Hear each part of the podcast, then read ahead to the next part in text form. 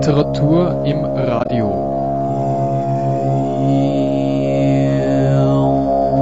Heute der Anstifter.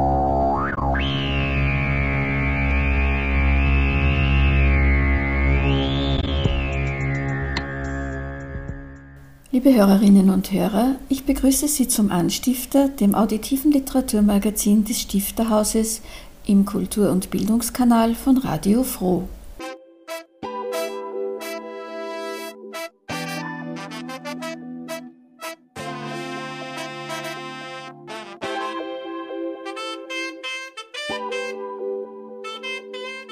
Was ist ein Dings? Wir sprechen manchmal von einem Dings, wenn uns der richtige Begriff für einen Gegenstand gerade nicht einfällt. Für die Autorin Lisa Spalt ist ein Dings ein unbedeutender Gegenstand, oft sogar Abfall oder Müll. Viele solcher Dings oder Dingse, wie sie sie nennt, hat sie buchstäblich vom Boden aufgehoben und in Literatur umgewandelt. Davon mehr in unserem ersten Beitrag. Der zweite Teil der heutigen Sendung ist einem Autor gewidmet, der, ganz zu Unrecht, leider viel zu wenig bekannt ist. Es handelt sich um den im letzten September verstorbenen Franz Josef Heinrich.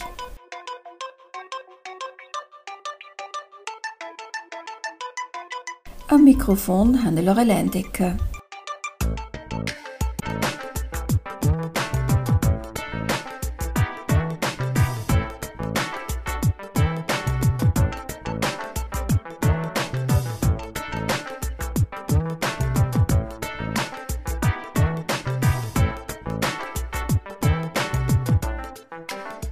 Dings ist der Titel des Prosabandes von Lisa Spalt, erschienen im Czernin Verlag. Der Verlagstext beschreibt Dings als eine Liebeserklärung an den Gegenstand in der Literatur mit symbolischer Bedeutung. Das liest sich dann so. Auf dem Asphalt dieser Halt, Händchen wie Rändchen aus Kunststoff, hallo, dunkelblau der Boden an der Unterseite zur Straße hin, das Sandförmchen gerutscht wohl aus einer Dimension, in der solche Handvoll das Modell des Dings schlechthin, dickwandige Grenzen, drüben, draußen, wozu es dort diente und was kann es uns bedeuten? Später wird man natürlich behaupten, man habe bereits in diesem Moment, in dem Gegenstand, jenem sich auf nichts reimenden, das bedrohliche Omen der Veränderung erkannt. Der habe auf etwas, aus der momentanen Perspektive Unfassbares hingewiesen, ja, das rührte dich so tröpfchenkühl an mit diesen Spuren wie von Spucke klebrigen Sandes, dass die Kratzer auf der Unterseite des Bodens und auf der Kante des Umrisses, die aussehen, als hätte jemand oder etwas darauf herumgekaut, wie auf jemanden, der in einer Emotion gefangen hinzeigten, auf Fingernägel, den verzweifelten Wunsch, den Rat, mit allen Mitteln unter die Oberfläche einer abweisenden Sache zu gelangen, aber man konnte diese Tatsache leider nicht deuten. Um welche Art von Dingen, Dingsen, wie die Autorin sie nennt, handelt es sich nun? Ja, also bei diesen Dingen handelt es sich äh, wirklich um Dingse, das heißt äh, Gegenstände, die äh, keine Funktion mehr haben, die von etwas ab einem, einem anderen Gegenstand abgebrochen sind, die man ähm, nicht mehr benennen kann, weil man einfach nicht mehr kennt, was sie, was sie mal gewesen sind. Und äh, für gewöhnlich finde ich die Gegenstände auf der Straße irgendwo neben dem Gehsteig, meistens sehr oft äh, vorm Libro. Äh, seltsamerweise scheinen da die, die Kinder die Verpackung aufzureißen und das Zeug ist schon kaputt und das ist für mich immer eine tolle Fundgrube. Und ja, so interessiert haben mich die Gegenstände deswegen, weil, weil sie eben nicht benennbar sind und weil man keine Funktion benennen kann. Und das bedeutet, dass man sprachlich fast nicht an sie rankommt. Es ist ganz schwer, es, es wäre auch extrem schwer, einen Löffel zu beschreiben, wenn man nicht wüsste, was es ist, also wenn man nicht Löffel dazu sagen kann. Es ist ähm, eine Form zu beschreiben oder eine Farbe genau zu beschreiben oder eine Haptik oder, oder eine Oberfläche ist extrem schwierig. Und ja, das reizt mich immer sowas. Das heißt, es sind wirklich ganz konkrete Gegenstände, also keine vorgestellten Gegenstände, sondern die Sie wirklich gefunden haben, sozusagen. Ja, die habe ich alle irgendwo zwischen Wien, Paris, Los Angeles, äh, Oslo, Linz habe ich die gefunden, ja. Und es hat ja auch im Literaturhaus in Wien eine Ausstellung dazu gegeben. Das heißt, diese Gegenstände, die Sie in dem Buch beschreiben oder über, über die Sie schreiben, äh, die sind dort auch ausgestellt gewesen. Äh, in Wien waren ausgestellt Objekte, die ich mit diesen Gegenständen gemacht habe. Also da gibt es so eine große ähm, Pappmaché-Zunge, auf der sind diese Gegenstände drauf, quasi als das, was man nicht anders ausdrücken kann, als eben durch den Gegenstand selbst. Und die, da waren die in so Objekte eingebaut. In der Galerie Wechselstrom ist derzeit eine Ausstellung, in der man wirklich die, die, die Dingse en masse sehen kann. Äh, Rezensenten schreiben äh, teilweise, dass ihre Texte, äh, diese Dingstexte, sprachlich und inhaltlich schwer zu fassen sind und zum Teil rätselhaft bleiben. Wie soll man denn an diese Texte herangehen als Leser, als Leserin? Mit einem offenen Kopf. Also ähm, ich denke, das, das Hauptproblem bei derartigen Texten ist immer das, dass man mit viel zu viel Voraussetzungen an den Text rangeht. Also dass man erwartet, man kriegt jetzt eine Geschichte erzählt und die schält man sich da quasi aus dem Text raus und die nimmt man dann mit nach Hause im kleinen Köfferchen. Und bei mir gibt es nichts rauszuschälen. Das ist, ähm, der Text ist das, worum es geht, nämlich was das Gehirn macht, während, während man den Text liest. Und, und es geht um, um sprachliche Strukturen, die einem ziemliche Lustgefühle bereiten können, wenn man sich auf sie einlässt, glaube ich. Also die ich finde und die ich äh, für, die mir ein, ein angenehmes Gefühl bereiten, weil ich, weil ich merke, wie mein Kopf funktioniert und wie mein Denken funktioniert und wie das Denken in Sprache funktioniert. Und das ist so quasi die Lust am Material und am Angreifen und Begreifen der Sprache.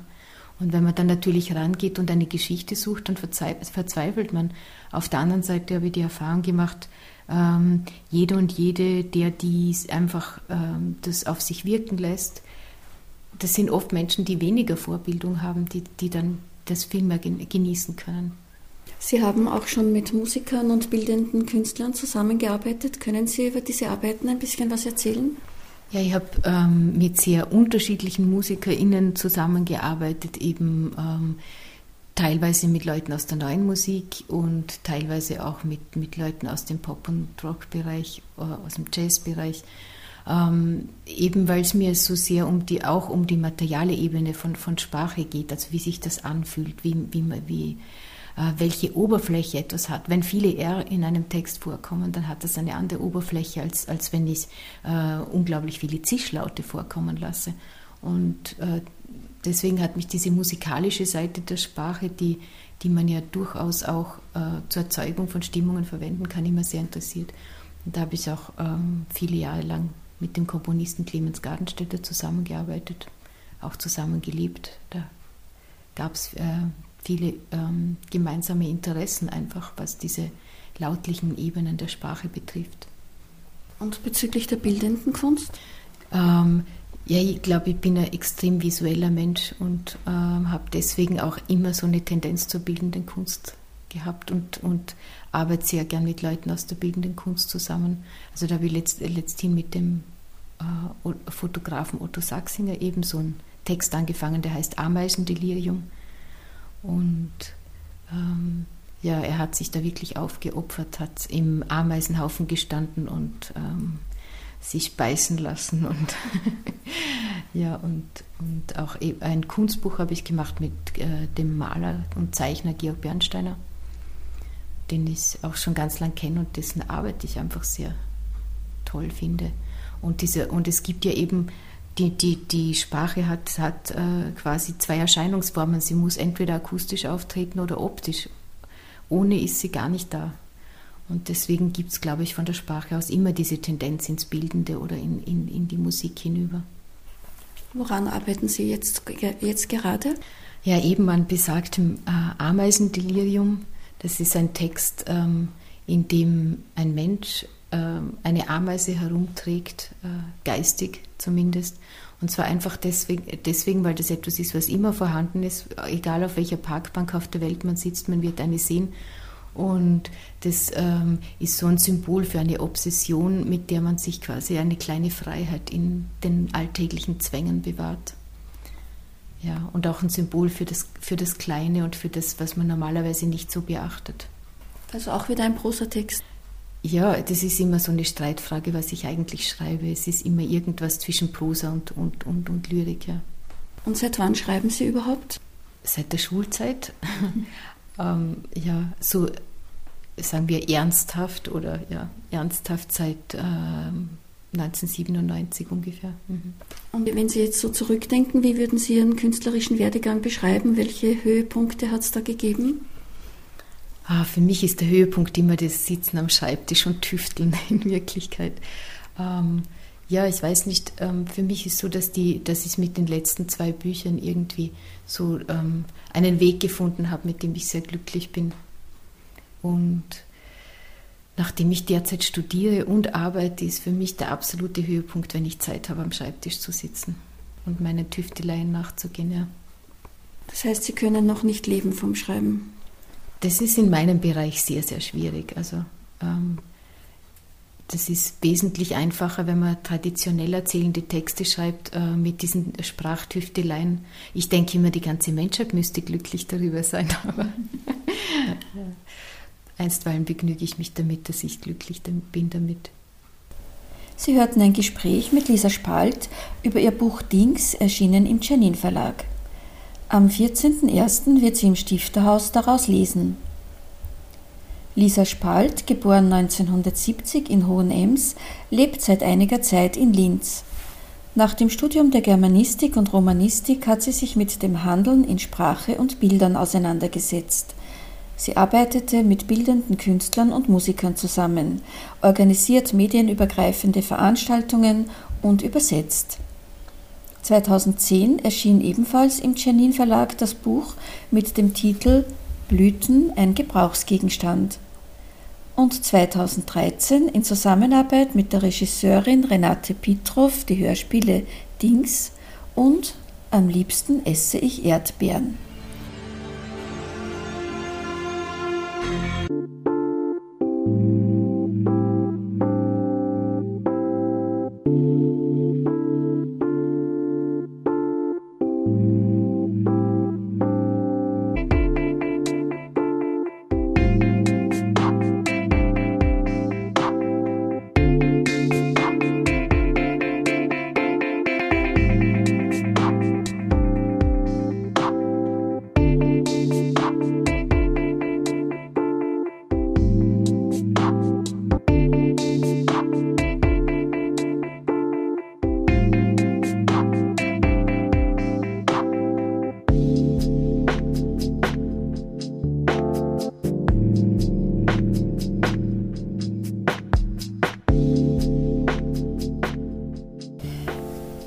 Alle Hörerinnen und Hörer, die sich vielleicht erst später zugeschaltet haben, Sie befinden sich beim Anstifter, dem auditiven Literaturmagazin des Stifterhauses. Im September des vergangenen Jahres verstarb der Linzer Schriftsteller Franz Josef Heinrich. Diesem vielseitigen Autor ist am 16. Jänner im Stifterhaus eine Hommage gewidmet, bei der Ulrich Scherzer Texte des Autors lesen wird. Mit dem Organisator der Veranstaltung, Dr. Peter Kraft, habe ich über Franz Josef Heinrich gesprochen. Ich kenne Franz Josef Heinrich, den Schriftsteller, der vor kurzem verstorben ist, äh, seit Mitte der vergangenen 60er Jahre. Und ich glaube, er war schon damals eine herausragende Persönlichkeit, obwohl er am Anfang in den ersten Jahrzehnten nur äh, eine sehr verschlüsselte, hermetische Lyrik geschrieben hat und äh, einen nur ganz kleinen, aber doch irgendwie eingeweihten Kreis von Lesern hatte. Auch seine Lyrikbändchen kamen in ganz entlegenen kleinen Verlagen heraus, so dass also das Publikum war klein, aber wie soll man sagen, eingeweiht, nicht? Und dann hat er sich aber sehr rasch weiterentwickelt. Es kamen die ersten Erzählungen heraus. Er fand größere Verlage. Die Erzählungen waren damals ganz im Stil dieses Zeitpessimismus orientiert an Beckett, an Kafka, an, an diesen großen Autoren. Aber er hat immer versucht, auch einen eigenen Weg zu gehen und hat den dann mit der Zeit auch gefunden oder eigene Handschrift entwickelt. Äh, also von der Lyrik zunächst zu den Erzählungen. Von den Erzählungen ging es weiter zu den Stücken, zu den dramatischen Stücken. Er hat einige Aufführungen gehabt, Uraufführungen im Linzer Kellertheater, gute Inszenierungen. Äh, er hat diese Inszenierungen zum Teil auch ins Ausland verpflanzen können, hat in Deutschland Aufführungen gehabt, in Tschechien, also verschiedenste äh, ausländische Bereiche auch schon äh, erobert, wenn man so sagen darf.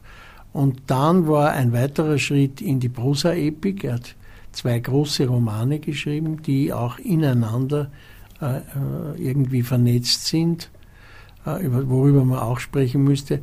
Und immer so ein düsteres Gesamtklima, eine Gesamtatmosphäre, so ähnlich wie, wie bei Thomas Bernhardschen großen Prosa-Epen?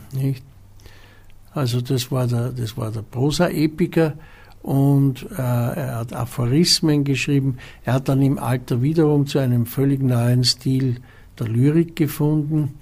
Und die Lyrik wurde im Alter immer, immer leichter verständlich, immer präziser und, und hat sich an grundsätzlichen existenziellen Themen orientiert. Also das war ungefähr sein, sein Entwicklungsgang. Und er wurde auch immer bekannter in der Linzer äh, Gesellschaft, in der literarischen Szene von Linz. Er war Mitglied der Künstlervereinigung März, hat dort sehr viel geleistet und auch Mitglied, Gründungsmitglied des Oberösterreichischen Pen Club. Nicht? Das waren so seine Vereinsaktivitäten. Vom Beruf war er ein Versicherungsmann und zwar hat er interessanterweise in derselben Versicherung gearbeitet, in der auch Franz Kafka gearbeitet hat. Sie haben gesagt, äh, Sie haben es sehr genau ausgeführt, dass er in sehr vielen Genres beheimatet war. Ja. Was halten Sie für seine größte Stärke? Ich glaube nach wie vor, dass die Alterslyrik zum besten und auch zum tiefgründigsten von ihm gehört. Ich glaube aber, man müsste sich auch sehr intensiv mit den beiden zusammenhängenden Romanen Die Körper und äh, die äh, Sternwarte heißt der zweite auseinandersetzen. Ich werde ihm im, an dem Abend im Stifterhaus auch darauf verweisen. Und äh, wie gesagt, äh, Uli Scherzer, der langjährige Musikdramaturg vom Landestheater, hat sich ja auch sehr intensiv mit dem Dramatiker Heinrich beschäftigt und wird auch über den Dramatiker Entscheidendes aussagen. Wichtig ist, er war ein großer Zeitkritiker, war ein großer Gesellschaftskritiker. Er hat viele Grundprobleme, an denen wir heute alle, alle leiden, also wie Überbevölkerung, Migration, Hungersnöte, Seuchen, äh, mit all diesen Dingen hat er sich sehr, sehr intensiv auseinandergesetzt. Er hat auch zahlreiche Auszeichnungen erhalten. Welche dieser Auszeichnungen ja, halten Sie für die wichtigste? Naja, er hat auf jeden Fall die, die Kulturmedaille der Stadt Linz und des Landes Oberösterreich. Er ist aber, glaube ich, auch Landeskulturpreisträger. Und es hat vor allem die oberösterreichische Landesregierung, die Kulturdirektion, einen sehr schönen Essayband herausgebracht, Monographie eigentlich, äh, in einer Sondernummer der Zeitschrift Die Rampe. Und da ist eigentlich alles Lesenswerte über ihn drinnen. Das ist eine sehr verdienstvolle Arbeit und die ist herausgekommen in den 80er oder 90er Jahren.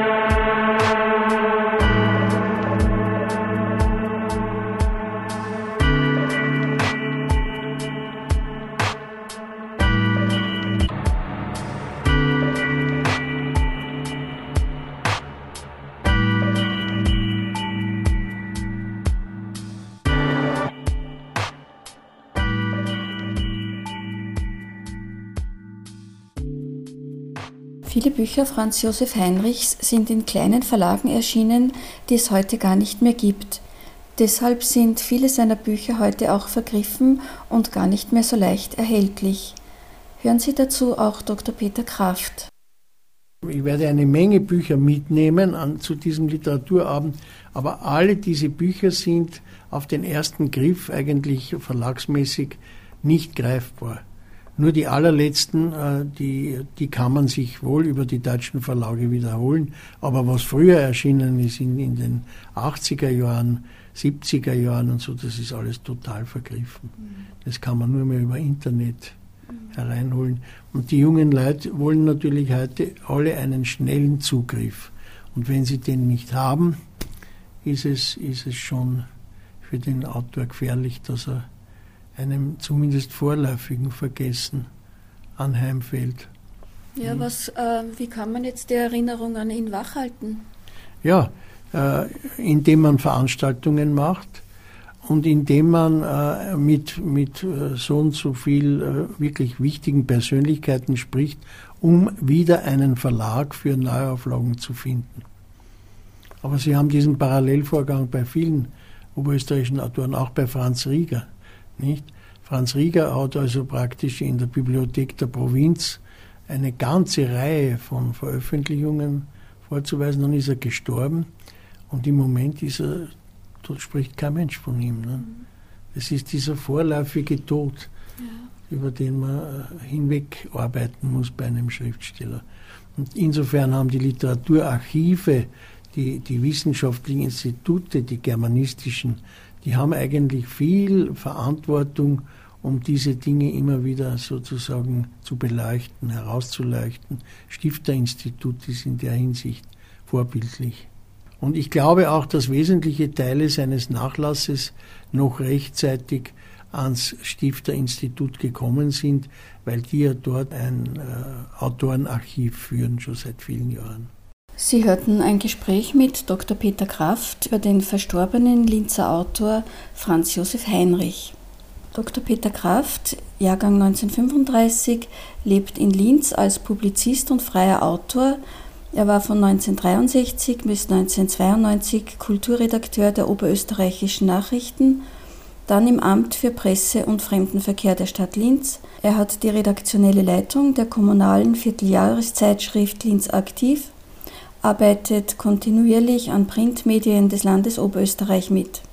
Veröffentlichungen unter anderem Schnee, der nicht zergeht, Neue und alte Welt, Erzählgedichte, und Rätsel Stephansdom, alle im Verlag Bibliothek der Provinz.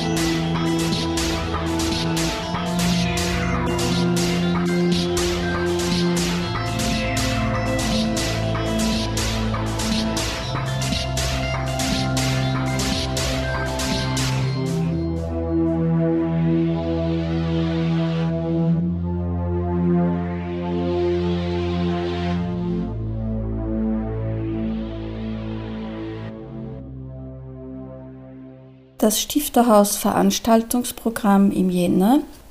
Nach wie vor ist die Ausstellung Heimat Körper Kunst Richard Billinger und seine Archive geöffnet.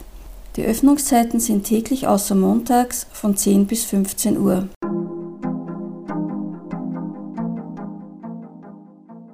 Eine Kooperation mit dem Linzer Landestheater, dem Musiktheater, wird am 9. Jänner 1930 vorgestellt.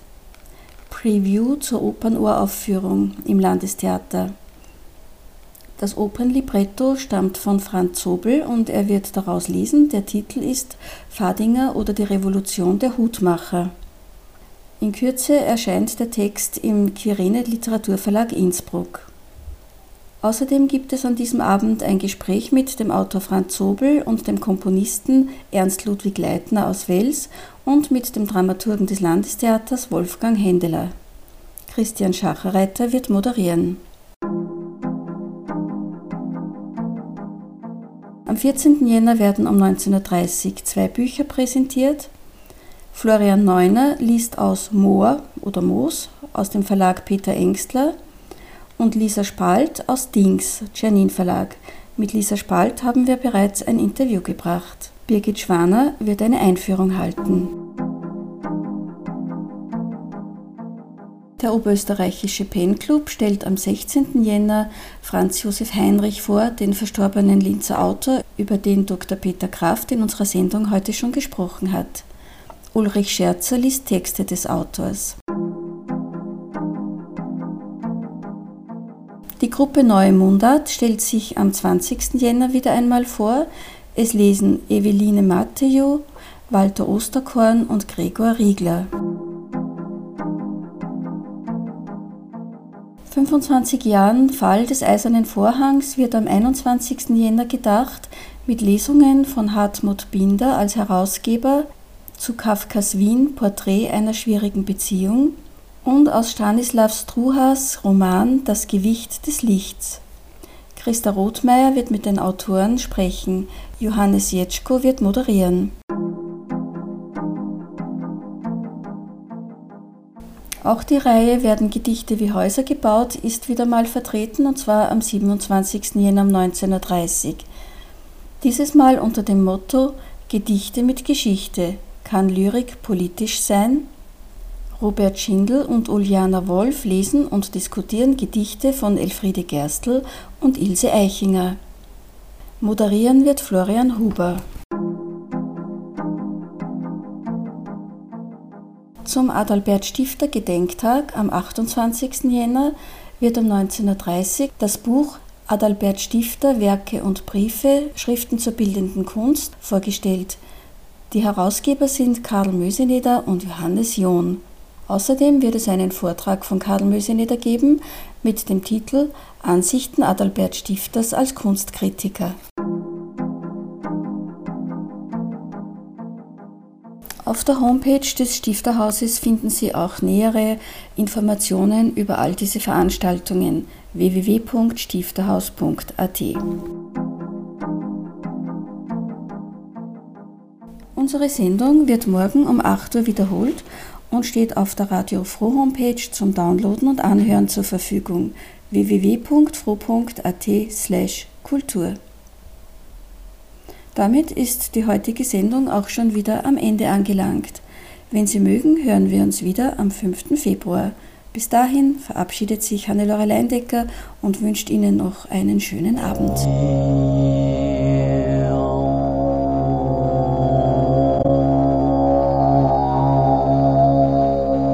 Literatur im Radio.